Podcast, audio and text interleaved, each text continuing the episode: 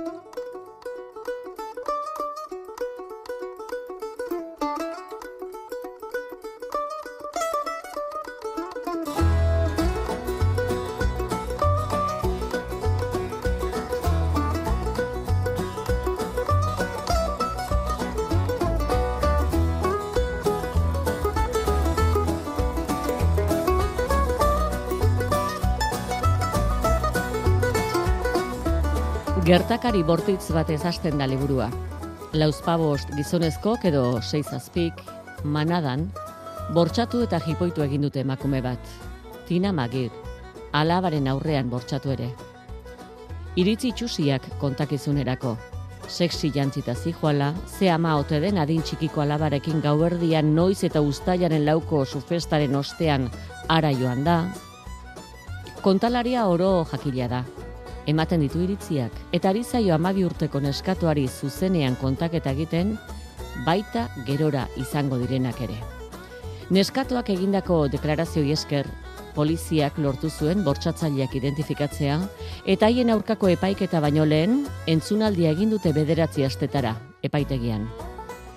Dieberkon fiskal orde nagusiak aurkeztu du gertakaria. Eraso sexual bereziki bortitza, talde bortxaketa izan zela emakume bati amabi urteko alabaren aurrean egindako erasoa, eta neskatoari berari ere eraso egin ziotela eta bortsatzeko mehatxua. Han utzi zutela, gero Martin Magir ama konorterik gabe hilzorian, odolusten. Alaba betel, ezkutatu ezpalitz, etzela bizirik egongo. Susmagarrien abokatuak, inguruko puntakoenak eta garestienak, gertatutakoa zeharo aldatu du hitzartutako sexua izan zela, ordaindutakoa, eta egindako tratuan baino diru gehiago eskatu ziela gero emakumeak eta liskarrean hasi zela. Susmagarriek alde egin zutela, gero txalupategira etorritakoek erasotu izango zutela. Eta laba ezkutatuta egon bazen, etzula ikusi zegertatu zen beraz, ezin zitekela lekuko izan. Epaitegiko entzunaldiak lehenaz gain seko jota utzi zuen tina eta bizitza zehar ondatuta. Bortxaketa aurrekoari lehen deituko diote etxean handik aurrera, ondorengoari gero. Gero, ezin bizia izango du tina amak, beste inongo epaiketara ez dela joango esanaz. Gero, beti alabak etengadeko jazarpena eskolan eta inguruan. Eta gero, ez da epaiketarik izango. Susmagarriak, akusatu nagusienak faltako baitira, bat polizia batek tiro zilda, beste bide sagartuta eta laugarrena suizidatuta. Ala diote komunikabideek. Bortxaketan implikatutako jendearen bueltan dago idatzita eleberria. Polizia, bortsatzaileak, abokatuak, mutilaguna, atalka atalka eta denbora saltuak eginez. Gertakariaren ondorena bezalaxe kontatuko zaigu haren atarikoa. Irakurlea betiari da kontu berriak jakiten, eta baita gertakari eta egoera bereko ikuspegi desberdinak jasotzen ere.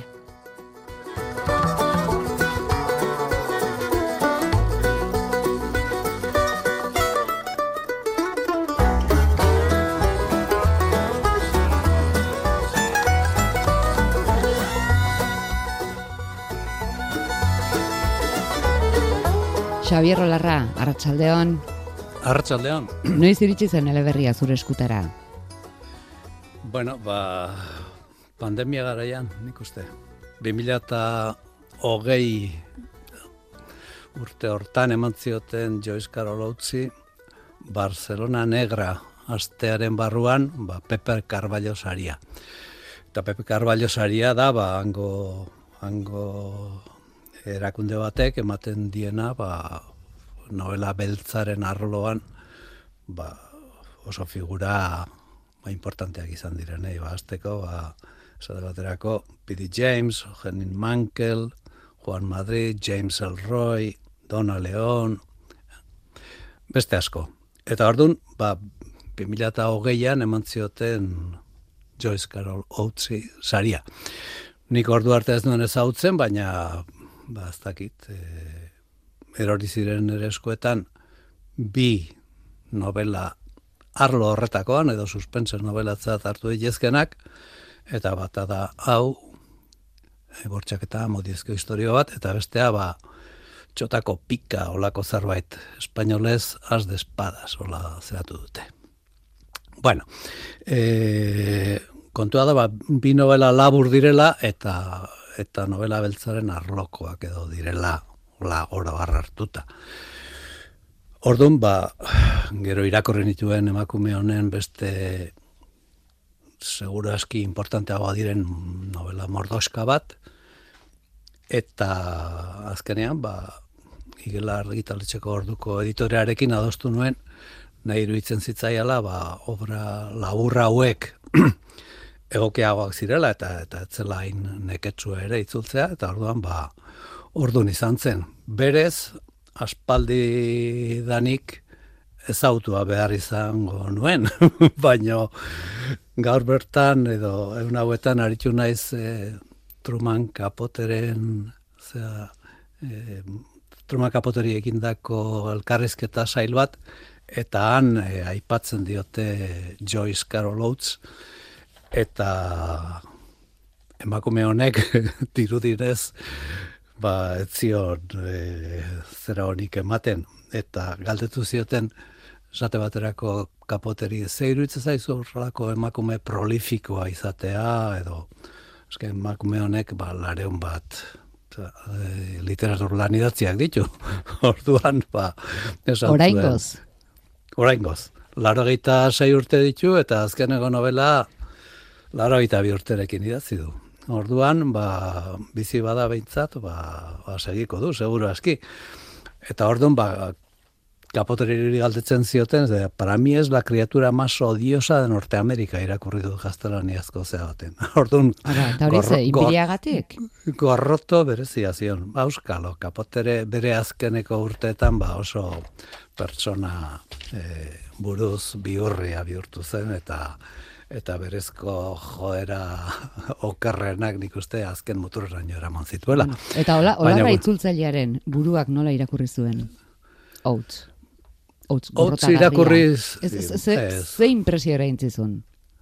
Ba, nahi zaian, e, oso novela sintetikoa eta eta horrelako problematika bat, ba, hemen geneuzkan lehen, ba, la manadaren kasu famatua, eta eta beste horrelako hilketa psikopata batena ere izan zen San Ferminetan hemen. Orduan, badituzu ikuspegi horiek eta esaten duzu, bueno, ba, ba, hemen novela honetan justu justu hor horrelako kasuetan gertatzen dena badago. Baina badira e, ba, ikuspegi desberdina edo emakume honek ematen duen ikuspegia ba, ba, pixka bat desberdina da, ez? Beste, beste novelatan dagoenetik, ez? Edo gaur egunagokoa. Eta orduan ba horregatik pentsatu nuen bueno, emakumenek egin duen novela honek ba, badu interesa. Badu interesa, ba, ba, protagonista barrendik nola sentitzen den, e, biktima nola sentitzen den, eta bar, ba, garbi adierazten du, garbi adierazten du e, estatu eta batuetako justizia sistema nolakoa den, eta, eta zer gora bera dituen, eta nola ba, bastakit nik e, aberatsa baldin bazara edo dirua baldin baduzu abokaturiko berenak izateko, ba, seguraski liberatuko zara, eta Eta horrelako hainbat puntu zeuden, ez, novela horretan. Eta nik pentsatu nuen, ba, horrek ba, bazuela interesa. Xabier, eta, eta narratzailearen ahotsa ze iruditu? Ez, ez da bat ere, ez da bat ere hotza, ez da bat ere neutro adjetibatu egiten du, eta ez deskripzioa egiteko bakarrik. Ez, ez da hotza. Orduan, ba, zuzenean ari zaio narratzailea bortxatu haren alabari. Orduan, e, bueno, ezin izan, ezin izan narrazio hotza, ez? E, nola ere, hor dago, hor dago implikatua bera ere. Eta implikatua dago, e, lehenean eta batez ere etorkizunean, ze etorkizun izango duen.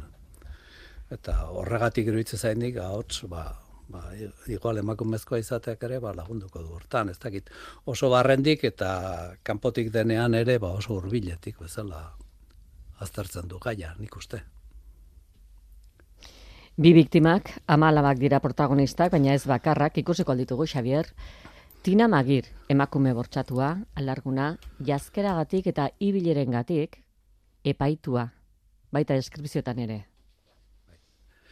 Oso topikoa da kontu ez? Hemen ere, ba, ba, e, horrelako kasuak gertatu izan direnean, ba, bueno, ba, biktimari ia, ia joezak esplikazioak eskatzen dizkio, eta zer egin zenuen zuk e, kontra egiteko, edo ez altzen, ez altzinen zeu izan, pixka bat e, hortara bultzatu zenuena zure bortza, bortxatzailea. Orduan horrelako gauzak e,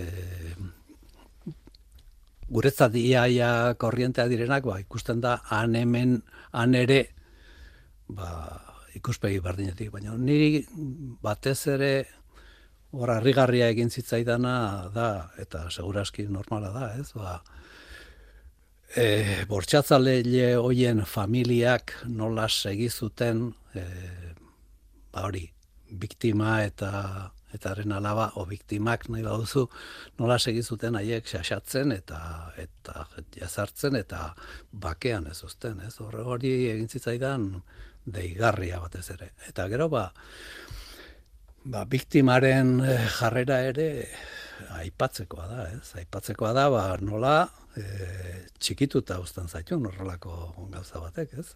Txikituta goitik hasi eta beraino eta eta halako batean ba era bat amore emateko momentuan momenturaino iristen zara.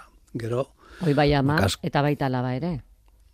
Bai, baina esaten du esaten du Joyce Carol Oatesek bere literatura eh nolabait ere nire idazkuntza irmo atxikitzen zaio optimismoari. Eta orduan, horregatik bilatzen diola, ba, emakumenetan eska txikien aurka egindako delituak esploratzean, bilatzen duela, arreta honen hausia haiek justizia lortzea, edo gutxienez lortu ezean beharrainako indarra biltzea alde e, aurre egiteko gertatutakoari. Ordan, nik uste e, novelak alde horretatik ba mezu hori ere ematen duela, ez? Aleia ba persona bat gelditu diteke erabat jota, baina zerbaitetan oraindik e, izan dezake indarra egoerari aurre egiteko. Adibidez, Ta... jazarpena eskolan erabatekoa du neskak, takilan bai. uzen dizkioten mezuak edo taparetetan bai. idazten dituztenak komunian bertan. Eta berak onik bizirauteko aleginak egiten ditu, pinta da kaskazalez e, urratu, onbera, bai. irudi onbera bihurtu. Adibidez, ilargitxoren irudia. Bai, e, horrelako mezu optimista bat ere, hau da, lazgarrikeri horren barrenean, ba, bada hola nola batiko irten bide bat, edo borroka egiteko aukera badagoela. Gero ezin destripatuko dugu nola konpontzen den dena, baina, baina bai, pentsaliteke behintzat, ba, borroka egite horrek, edo, edo saiatze horrek nola ere, ba, ez igual pentsaziteken irten bidea, e, justizia egitea eta ebar eta bar, baizik eta bueno, beste nola baiteko irten bide bat e, baduela novelak, ez? Bueno. Pintadetan BM zakil jale eta BM porkulo, itzultzaileak porkulo, porkulo? Bueno, ba, ez da nik, e, e, inglesezkoa oso zakarra zen, ba, fuck eta, fuck eta beste olakoak eta eta hoiek ba horrela seitzuli behar dira, horre ez da hueltaik emateik. Bakarri pasatzen duia guztia, alaba kamari eta monari ez handirik esan gabe, behin ordea monari esatera iritsi da dendan topatutako bortsatzaile baten begiradak beldurra eta izua eragiten diola, hilko te duten beldur, eta ala aitortu dio monari gero, dromur, eta hemen dator beste protagonista, John Dromur poliziari kontatuko diezaiokelako amak. John Dromur, polizia da. Bortxak eta lekura beste polizia batekin iritsitako lehen bizikoa. Bai, hori da beste personaia nagusia, ez? Ba, hori gertatu zaio eta berak ere ba, badu bere bere iragana, baditu bere historiak izanak, e, ba, ez dakit, e, ba, estatu batuetako e, armada nibilitakoa da, eta orduan gero polizian sartu. Orduan, bertara iritsi eta ura ikusita, ba, noski, e, berak zerbait egin ahal balezake, ba, ba esaten dira e, egiteko pres da hola, baina baina baina zer egin lezake. Orduan hori da kontua, ez? Eta hor ba nik uste e, estatu batuetako justizia sistemaren barrenian aritzezkero, ba, gauza batzuk dituzu egin beharrak, eta kanpotik aritzen baldin bazara, ba, beste, beste batzuk. Eta orduan, ba, bueno, e, balia bide hori ere, ba, badago, ez dakitzen bateraino, e, irten bide egokia, edo morala, edo dena delakoa den, baina, baina, tipua hor sartzen da horren barrenean, eta, eta saiatzen da, ba, egiten zaion dei horri, egiten zaion laguntza eskaera horri, ba nola baita erantzuten. Liburan zeharreten gabako presentzia du, erabaki horra da, baina nola esango dugu justizia jokatzen dula, diskreto jokatzen dula, ze drumurrek justizian sinesten du, baina ez justizien tresnetan. Bai, e, sinistu beharra dauka, baina hor kontradizio horiek sortzen dira, ez? Alde batetik, ba, gauza batzuk egin daitezke, eta beste batzuk, ba ezin daitezke egin eta naiz eta zu konturatu e, ba hoi epaileak e, bide batzuk hartzen dituela eta eta ez pasaizu hori gustatu ba ba bilatu behar duzu o bila dezakezu beste beste moduren bat ez? Eta alde horretatik pixka bat e, bai fiskalaren papera eta bai e, juezarena eta abokatuarena batez ere ba oso tipiko bezala emanak daude, ez? Baina bueno, kontua da e, pentsatzen duzula e, jueza eta eta fiskala jarriko dira ados hau gauza garbi bat da eta eta aurrera ateratzeko, baina ez da, hala. Ba, juezak hartzen du, ba, oso paper desbardina, ez? Eta eta kasik ba han bertan daudenentzat ba ba ez dakit nik e, irribarrea bilatuz edo en fin gauza behar bezalako seriotasunez nire ikuspegitik hartu gabe. Eta bai justizia berare protagonista da liburuan. Bai. tinaren amak e, zera esan du? Lege saltzako jendea. Definizioa gustatu zaizu?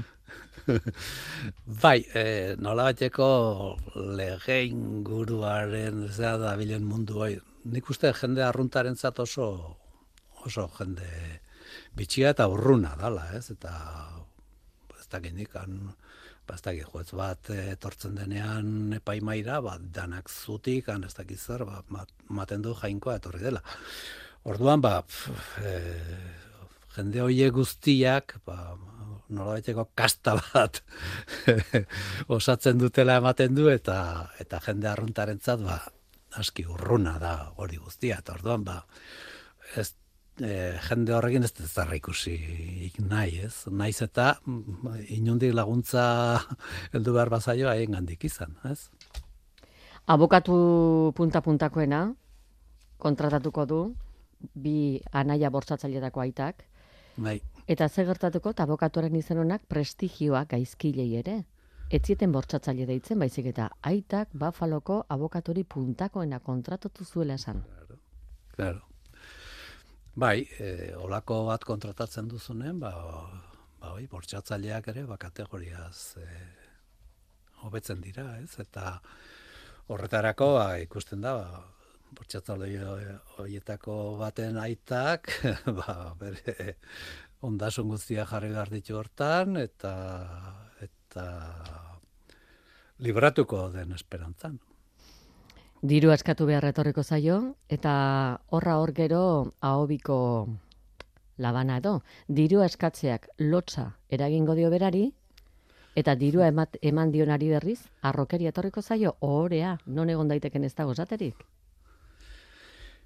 Bai, ba, garbi dago, eh, abokatu horrek ez dauzka, ez dakit nik, ez dauka bere lana musutrok usteko, edo han errekardaritzan aitzeko prezioekin eta bar, hau da, bere burua punta-puntan dauka, eta orduan badaki zer kobratu behar duen, eta eta zer ez, naiz eta ba, hor defenditu behar dituenak ez izan aberatsak. Eta orduan, ba, nik uste paper hori eta eta pertsonaia hori oso oso ongi ezaguna dala, ez? Kirkpatrick da abokatua puntakoena bai. ingurua den onena eta garestiena. Eh. Genioa, deitzen diote, bortxaketa adostutako eta ordainutako sexu harremana bihurtu du, eta bere estrategia omen, uste badu, biktoma, biktimak zigorra merezi dezakeela, akusatua zigortu beharrian, akusatuen alde jarriko da. Epaimaikoek errugabetasun epaiak emateko joera dutelako kristauen jarreraz. bai, e, horrelako abokatuek ba, epaimaiak oso ondo ezagutzen dituzte eta eta estatu betuetako funtzionamentua hori da. Ni gogoratzen naiz e, novela beltza itzultzen hasi nintzenean, ba, hango printzipioetako bat, o ez dakinik zein novelatan irakurri nun, inoiz ez dago jakiterik epaimai batek zer egingo duen. Eta hortan oinarritzen zela abokatuen e, funtzionamentua. Aski da bat zalantzan jartzea dena pikutara eraman alizateko. Orduan, e, estatu batuetako eh, justizia sistemari buruz, ba, makina bat aldiz, eta eta epaimai horiek zer egiten duten, eta nola funtzionatzen duten, eta abar, ba, askotan ikusi dugu filmetan, ez? Baina hemen ez da e, fase hortara ere iritsiko, lehenago konponduko baita problema mm. guztia. Baina horrek ez du esan nahi, abokatuak ez du, ez duenik horrekin kontatzen, hau da, abokatua hortara doa. Hortara doa bere arrazoinamendu guztia, eta ez da bat ere harrigarria egiten arrazoi bide hori zein den, ez, hemen ere, gauza bera gertatzen da, eh? normalean, ba, sexu eh, onartua izan dela, hori izaten da, beti, e, egiten den e, argudioa o defentsa bidea eta kasu hontan ba diru truke gainea eta en fin ba hori guztia era bat e, ez dut esango era bat e, topikoa danik baina orain arte bintzat e, horla gertatu izan da kasu gehienetan eta horrekin kontatzen du abokatuak eta hori hori egiten du, ez? Eta hemengo kasuetan ere gutxi gora bera hori bera egiten dute. Kasu hartan dirudienez ba nahiko e, arrakastarekin ze ze handikaterata ikusi zuen bortxatuak berak ikusi zuen et, handik etzetorrela ezer honik. Handik etzetorrela ezer o etzegoela ezer espero izaterik. Mm -hmm giro horretan edo animo horrekin atera zen eh, hasierako bista hortatik. Iratxita. Esan beharko bai. dugu, eh, orain arteko kontu bortitzen artean maitasuna ere badela, liburuan. Maite duela kaseik tina, baita tina kasei ere, eta amakala bat alabak bai. ikaragarri ama. Bai, bai, maitasun hori bada, amodiozko historia hori ere bada, badira amodiozko historia horiek Dena dela, ba, e, izenburua horrela jarrita, ba, badirudi amodiozko historia bortxatzailearen eta bortxatuaren arteko dela. Eta ez da inundik ere hori. Hau da, e, horregatik egiten da, pixka bat txokantea, ez, e, izenburu hori.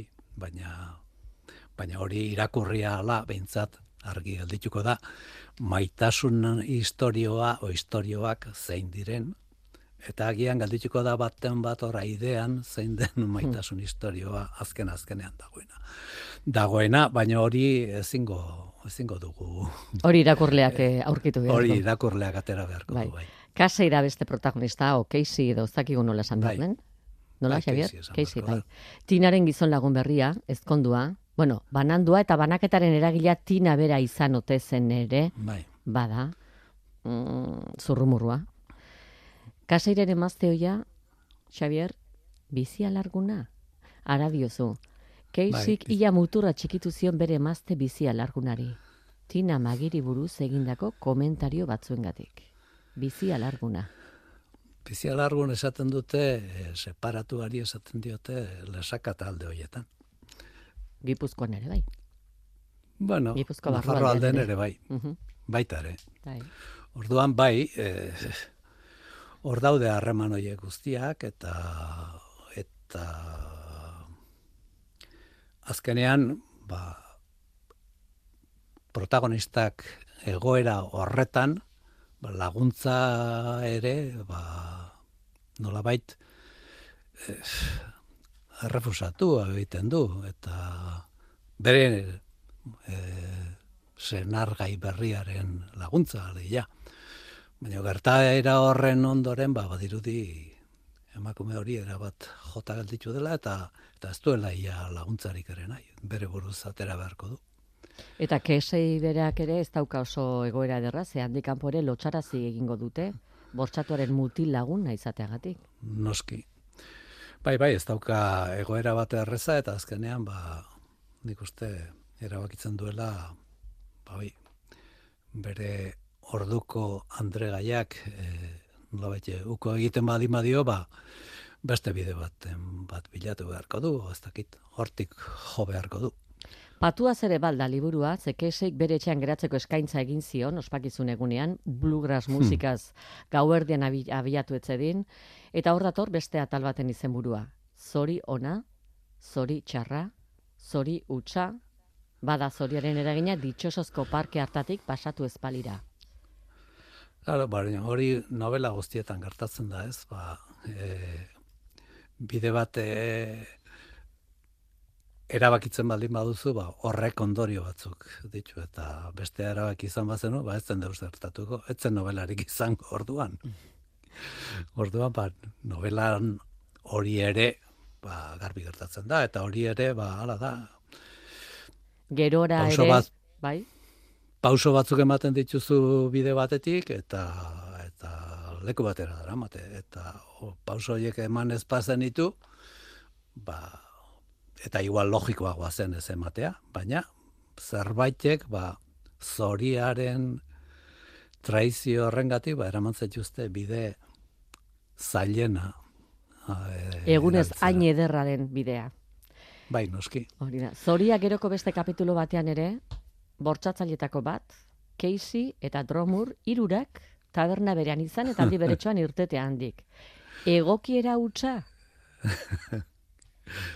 bueno, ba, egokierak izaten dira, baina baina horren besteko egokierak ez, ematen dute bilatuak direla, nola baita ez? Eta orduan ba, hoietako hoietako batzuen mugimenduak seguru aski ez ziren e, inozenteak esan dezagun, ez? Ba, zerbaiten bila bazebiltzan. Baina bueno, ba, azkenean zoriak hirurak bildu ditu toki berean. Ari gara edukia aletzen, baina azpimarratu beharreko iruditu zaigu bortxaketaren kontaketa bera ere ez dela tal bakarrera mugatzen ikuspegitik ikuspegi beretik dela ere atal desberdinetan kontatuta dator, ez? Pixkanaka eh, osatu behar du irakurleak historioa.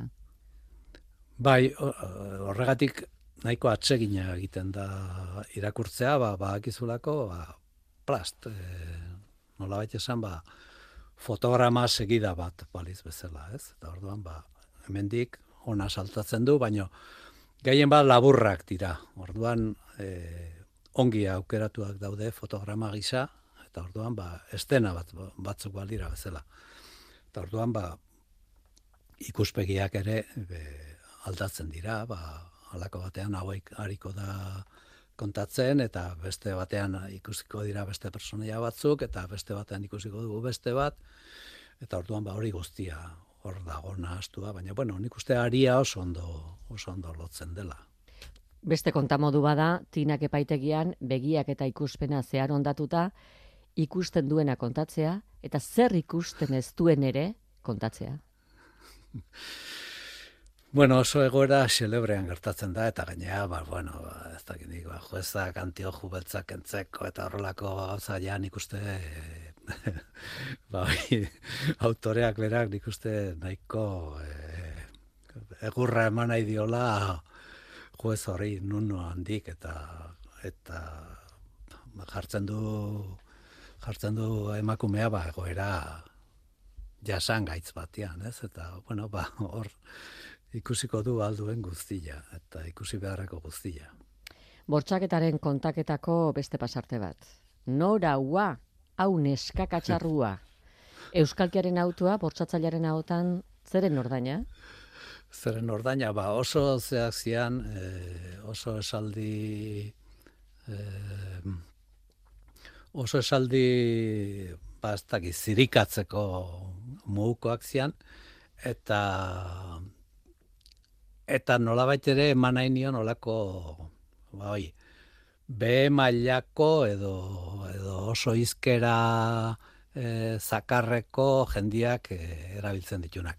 Naiz eta euskerazkoa ba en fin, ez dian, ez dian e, iraingarriak inola ere, baina gutxi gora bera hori hori eman nahi nuen. Diebenkorn, fiskal Andrea, naia bai. falseko hauzipenalik nabarmenenean, lotxarazi egin du Kirkpatrickek. Bai. Emakume gisa eragiten dio kasuak, emakume guztion aurkako erasoa baita. Bai. Bai, e, be, e, horra agertzen dira zenbaixetasun, emakume horrentzat zer suposatzen zuen e, kasu hori irabaztea, o kasu horretan bere papera ongi egitea bar, baina ikusten da ba, emakumea erabat inplikatua sentitzen dela eta eta ez berari egin diotenagatik, baizik biktimari egin diotenagatik. Eta orduan errabateko empatiaz e, horrengatik ba saiatuko da azkeneraino emakumeari laguntzen ba etor dadin epaiketara eta hau ta beste eta beste eta orduan e, ez du benetako soluziorik aurkitzen, baina behintzat e, saiatzen da bere printzipio hoiengatik edo edo jarrera hain e, zea empatikoa duelako gertatu e, bi biktimekin eta gertatu zaien horri ba aurre egiteko modua bilatzeko aleginak egiten ditu. Bortxaketa amodiozko istorio bat eleberriaren izenburua aipatu dugu eta eta talena izenburuak atalaren e, iragargarri. Bai, eh nolabait ere labur biltzen dute atal horrek zer zerrekar, zer daukan importanteena, ez ba, hartzen baldin badugu lehen bizikoa, merezita zeukan.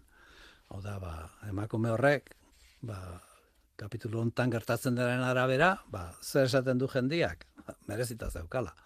Orduan, horrelako, horrelako izenburuekin, ba, oso modu sintetikoan e, biltzen da atal bakoitzean zer dagoen, ez? Eta niri hori bastakin nik.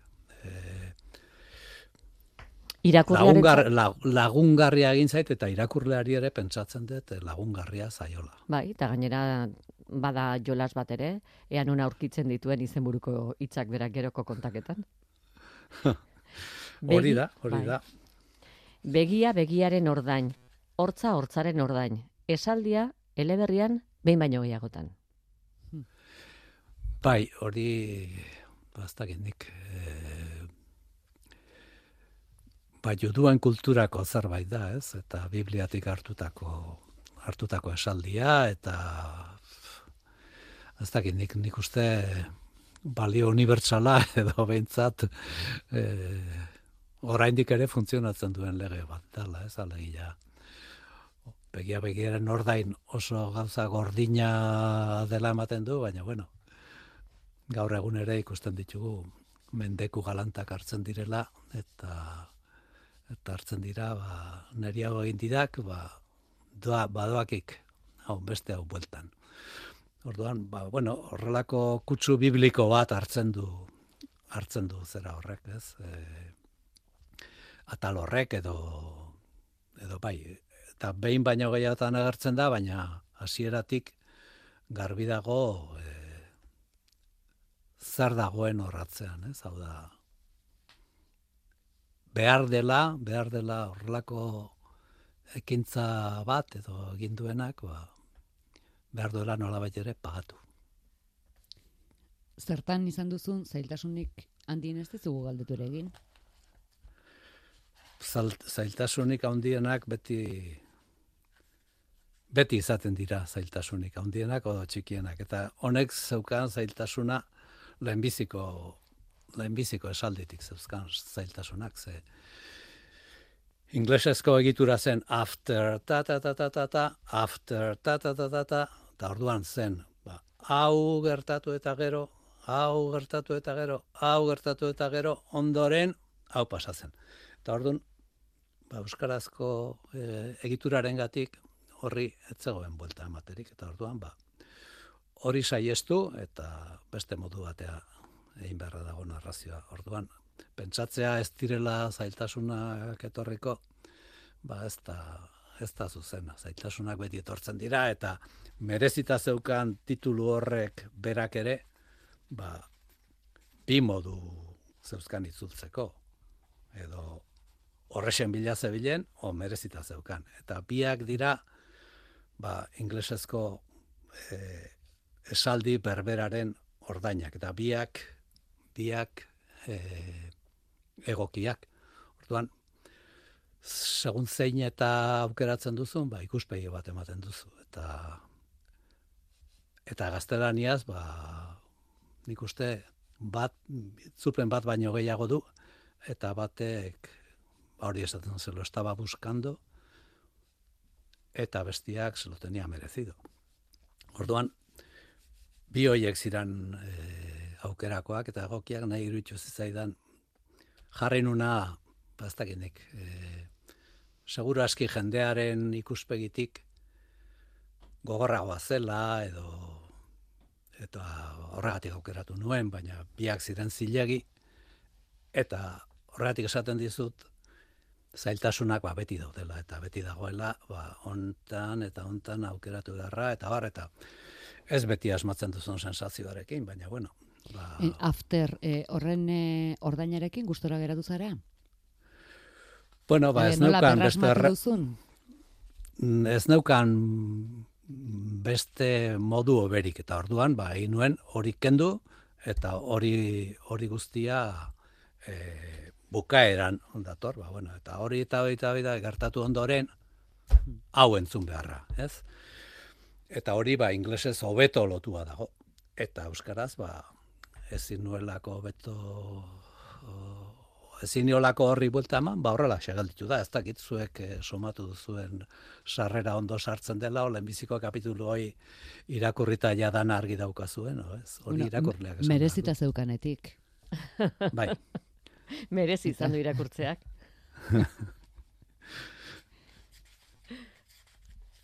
ba, horrelako gozak esaten ditugu eta gero hitzi gabe geratzen gara. Xavier Olarra, basko estimatzen ditugu. Outzen, liburu honen berri, Euskal Ordainaren berri ematera, etorri izanagatik. Estimatua dago, igelak argitaratu du. Bai. Urrengoa? Urrengoa. Urrengoa, igelak esan beharko du. Eta Xabier Olarrak? Xabier Olarrak, bueno, ba, seguraski ahaldu mitartean segiko du beste zerbait egiten Honen aurkezpenean ere baten batek esan zuen, Joyce Carol Oatesen nik e, aukeratutako beste liburua, edo orduna ipatu niena, Jack of Spades, hori ere suspense novela bada, eta nik neregatik hau baino ura itzuliko nuen. Baina editoreak momentu hortan erabaki zuen hau itzultzea interesgarriagoa zela. Seguraski gaiak ba, ba, gantxo handiagoa duelako gaur egun. Baina bueno. Esan nahi duzu gura ere oraindik egiteke dagoela. Bai. Eta behar bada eh, animatuko zarela. Hori ulertzen ah, dugu lerro artean. Ah, ez. Ez ah. dakit. Ez dut horren beste ez dut esan. Esan dut hori ere aipatu zutela liburuaren aurkezpenean. Ah, mereziko luke. Baina ez dakit, ni hari naiz pentsatzen ja e, horrelako gauzak, ba, nik esango dut, liburu hori itzultzea merezi du. Eta, eta gero da jende gehiago dago e, itzul dezakeena, beraz, ba, pixka bat zabaldu in behar dela alde hortatik. Gai, eman eta zabaltzazu. Xabier Rolarra, eskerrik asko. Zuri, agur.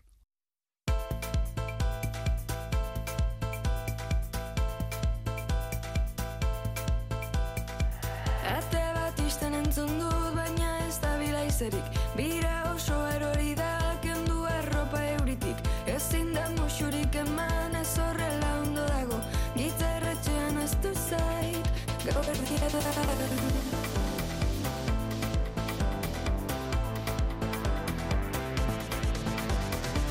Zulo bat dauket barruan ez zaitut ondo entzuten. Mugitzen ikusten zaitut egon geldi mesedez.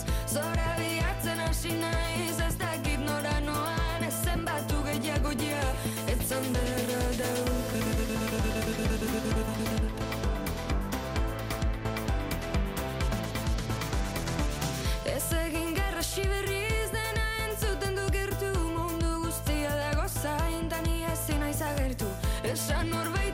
ezin dut ondo ernestu antzoki hau dago ezin dut hau konpondu